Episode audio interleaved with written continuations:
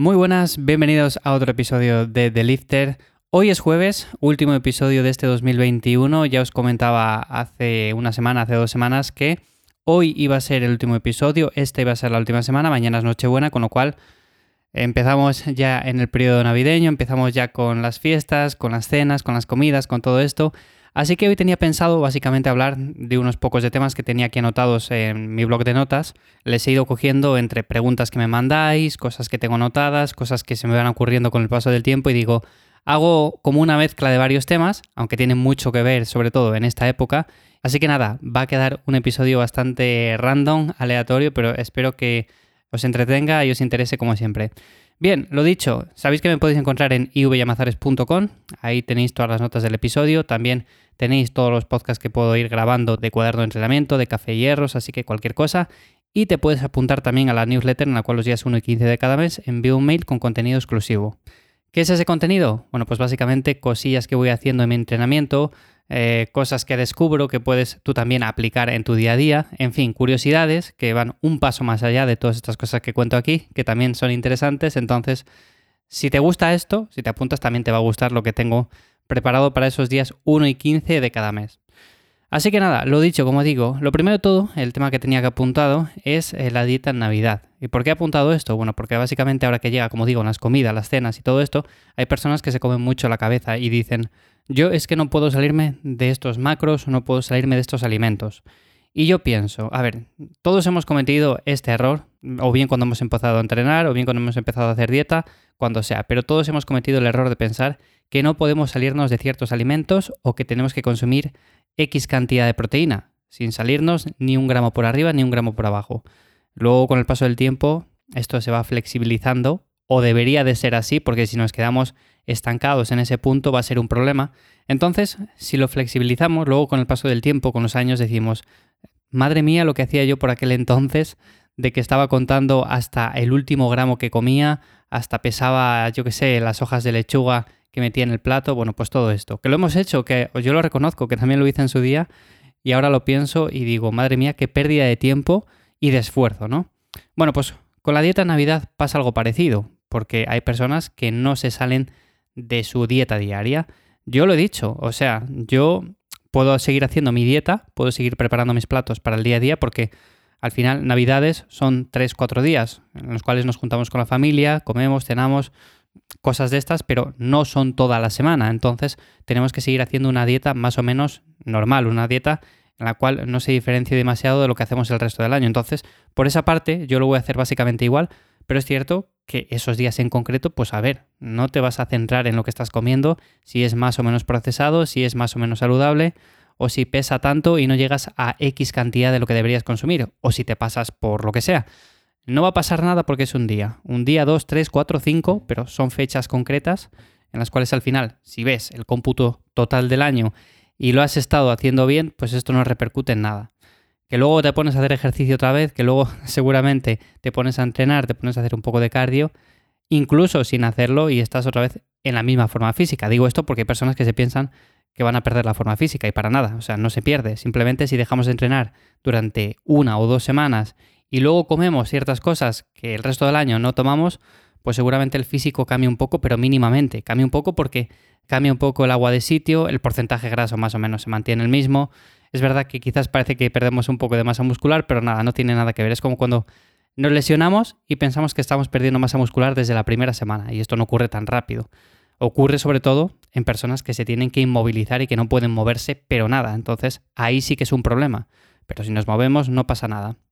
Entonces, nada, no os compliquéis la vida. Si tú, por ejemplo, en tu caso, estás preocupado porque no sabes qué comer esos días, porque sabes que te van a poner cosas que no están dentro de tu día a día habitual, no te preocupes porque realmente tienes que disfrutar de esos momentos. O sea, esos momentos son para pasarlo con los tuyos, disfrutar de ese rato agradable y ya está. O sea, no pensar en nada más. Eso sería simplemente comernos la cabeza, estar más estresados. Para nada, porque vamos a estar exactamente igual. O sea, ¿de qué sirve que lleves, por ejemplo, a casa de tus padres, a casa de tu familia, un tupper porque dices, yo es que tengo que comer esto sí o sí, no me puedo saltar la dieta. Oye, pues mira, ¿qué quieres que te diga? Tienes todo el año para hacer dieta, ahora puedes saltártela en una comida o una cena. Además que es bastante recomendable de vez en cuando hacerlo.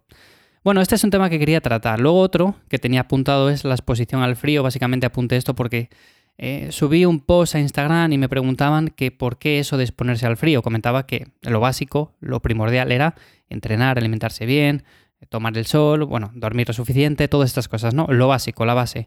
Pero luego ponía que también es aconsejable pues esas otras cosas, como por ejemplo hacer ayuno de vez en cuando, exponernos a estresores naturales como puede ser el frío, como puede ser el calor, y me preguntaban precisamente por esto del frío, sobre todo ahora que hace bastante frío, ¿no? Pues decimos, ¿por qué eso de exponerse al frío? ¿En qué le ves tú eh, lo saludable de no ir tan abrigado? Bueno, pues esto básicamente es porque debemos exponernos a estresores naturales con algo más de frecuencia, ¿no? Nuestros ancestros tenían que exponerse de forma bastante más habitual a frío, a calor, a temperaturas extremas. Es cierto que no lo vamos a hacer de forma tan agresiva porque lo podemos hacer simplemente de forma puntual para acostumbrarnos un poco y no pasar tanto frío en invierno ni tanto calor en verano. Esto es saludable, esto es bueno, es ponerse de forma puntual, pero no, por ejemplo, vamos a hacer el tonto de decir, venga, pues voy a salir a la calle en manga corta y voy a, yo que sé, pasearme a 0 grados o a, a menos 5 grados, ¿no? Eso no tendría ningún sentido. Yo lo que me refiero con exposición al frío es puntual, es simplemente momentáneo. Igual que, por ejemplo, cuando nos metemos en la sauna y estamos ahí un rato sudando, ¿no? Bueno, pues eso es bueno, pero no es bueno estar, por ejemplo, seis horas todos los días en la sauna metido, porque sería bastante perjudicial además para nuestra salud. Entonces, exponerse de vez en cuando al frío es bueno. Y yo hace años tengo una historia con esto porque tuve un trabajo en el cual pasé bastante frío. Y lo curioso de todo esto es que me ponía, antes de ese trabajo me ponía bastante enfermo en cuanto a resfriados y demás. Yo era el típico que llegaba al invierno y resfriado tras resfriado. O sea, era continuamente así. Y fue pasar bastante frío en ese trabajo, no me quedaba más remedio. Y esto ha repercutido en que a partir de ese momento he cogido muchos menos catarros, he cogido mucho menos frío y de hecho a día de hoy, creo que lo comenté ya el año pasado por estas fechas, no me hace falta ni siquiera abrigarme demasiado para estar en invierno. El cuerpo también se acostumbra a esas temperaturas y vemos a personas incluso que cuando empieza a refrescar un poco, cuando empieza el otoño y demás, ya se abrigan demasiado. O sea, se ponen la bufanda, se ponen el gorro, se ponen guantes, se ponen de todo y decimos, pero a ver, si todavía estamos en otoño, no ha llegado el frío, cuando llegue el frío, ¿qué te vas a poner? Si vas a pasar un frío del copón. Bueno, pues esto básicamente es lo que pasa cuando te acostumbras demasiado a temperaturas que no son tan extremas, o sea que es simplemente un poco de fresco. Luego cuando va llegando más el frío, pues ya podemos ir abrigándonos un poco más, pero hay que acostumbrarse un poco a pasar ese frío, o sea, no frío de pasarlo mal continuamente, pero sí exponernos de forma puntual, como por ejemplo las duchas de agua fría. Esta es otra de las cosas que siempre recomiendo hacer de forma puntual, sobre todo incluso en verano, que pasamos bastante calor, pues sería hasta recomendable tomarse la ducha entera con agua fría. Hay personas que no lo aguantan, entonces tienen que ir poco a poco. Por ejemplo, terminar la ducha con 30 segundos de agua fría, luego la siguiente vez con 35, la siguiente con 40, así hasta llegar a un minuto. Luego quizás con el paso del tiempo aguantes en lugar de un minuto, aguantes minuto y medio, dos minutos y al final termines por aguantarla entera. Esto como digo en verano, por supuesto en invierno sería un poco de locos, pero hay personas que conozco que sí, que lo aguantan perfectamente y lo hacen así. Yo no, ¿eh? Yo no aguanto la ducha fría en invierno, pero vamos, ni de lejos. Es cierto que me gusta terminar con un poco de agua fresca, pero con eso sería suficiente. Y la exposición al frío lo mismo, de forma puntual y así obtenemos bastantes beneficios y no hace falta pasarlo mal durante horas pelando frío en la calle. Bueno, y por último tenía también otro tema que está relacionado con esto del invierno y es la vitamina D. Porque ahora, con el poco sol que da o el que da, que tampoco es como el del verano, está claro, hay que suplementarse o en la mayoría de los casos es bastante recomendable hacerlo. Yo, por ejemplo, ahora lo que estoy haciendo es tomar 2.000 eh, unidades diarias cada 2-3 días.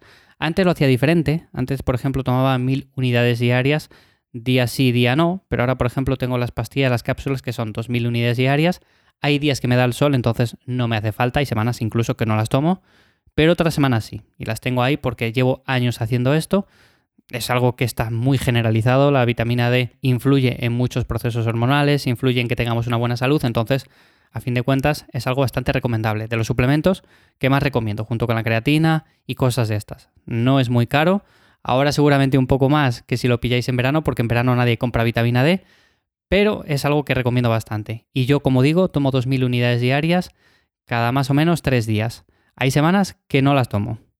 Así que nada, esto simplemente quería comentarlo porque estaba esa duda ahí. Alguno de vosotros me había preguntado a través de Instagram de las preguntas, entonces digo, venga, pues lo voy a resolver en el podcast y así queda dicho. Aunque bueno, he hecho también otros episodios hablando precisamente del sol, de los beneficios, de los perjuicios, de cuánto es bueno ponerse al sol y de todo esto. Si tenéis, por ejemplo, o vivís en una zona con acceso a bastantes días de sol al año, lo recomendable es tomarle 10-15 minutos diariamente y eso va a ser más beneficioso que no taparnos y decir, no, no, yo que no me dé nada de sol porque es perjudicial. Bueno, pues que nos dé un poco también es recomendable. No vamos a estar una hora ahí, ponernos rojos, eso para nada, pero sí que 10 minutos, 15 minutos, incluso en invierno, si tenéis esa alternativa, pues lo podéis hacer sin ningún tipo de problema y es mucho más recomendable eso que no suplementarse, aunque bueno, como digo, la suplementación no deja de ser casi casi necesaria por la deficiencia que hay actualmente en la sociedad de vitamina D. Así que nada más por hoy. Eh, simplemente quería comentaros estos temas. Espero como siempre que te haya resultado interesante. Nos escuchamos de nuevo en 2022. Espero que pases unas buenas navidades, unas buenas fechas, una buena entrada de año también. Así que lo dicho, nos escuchamos de nuevo con más temas, con más cosas súper interesantes y como siempre me encuentras en iuyamazares.com. Chao.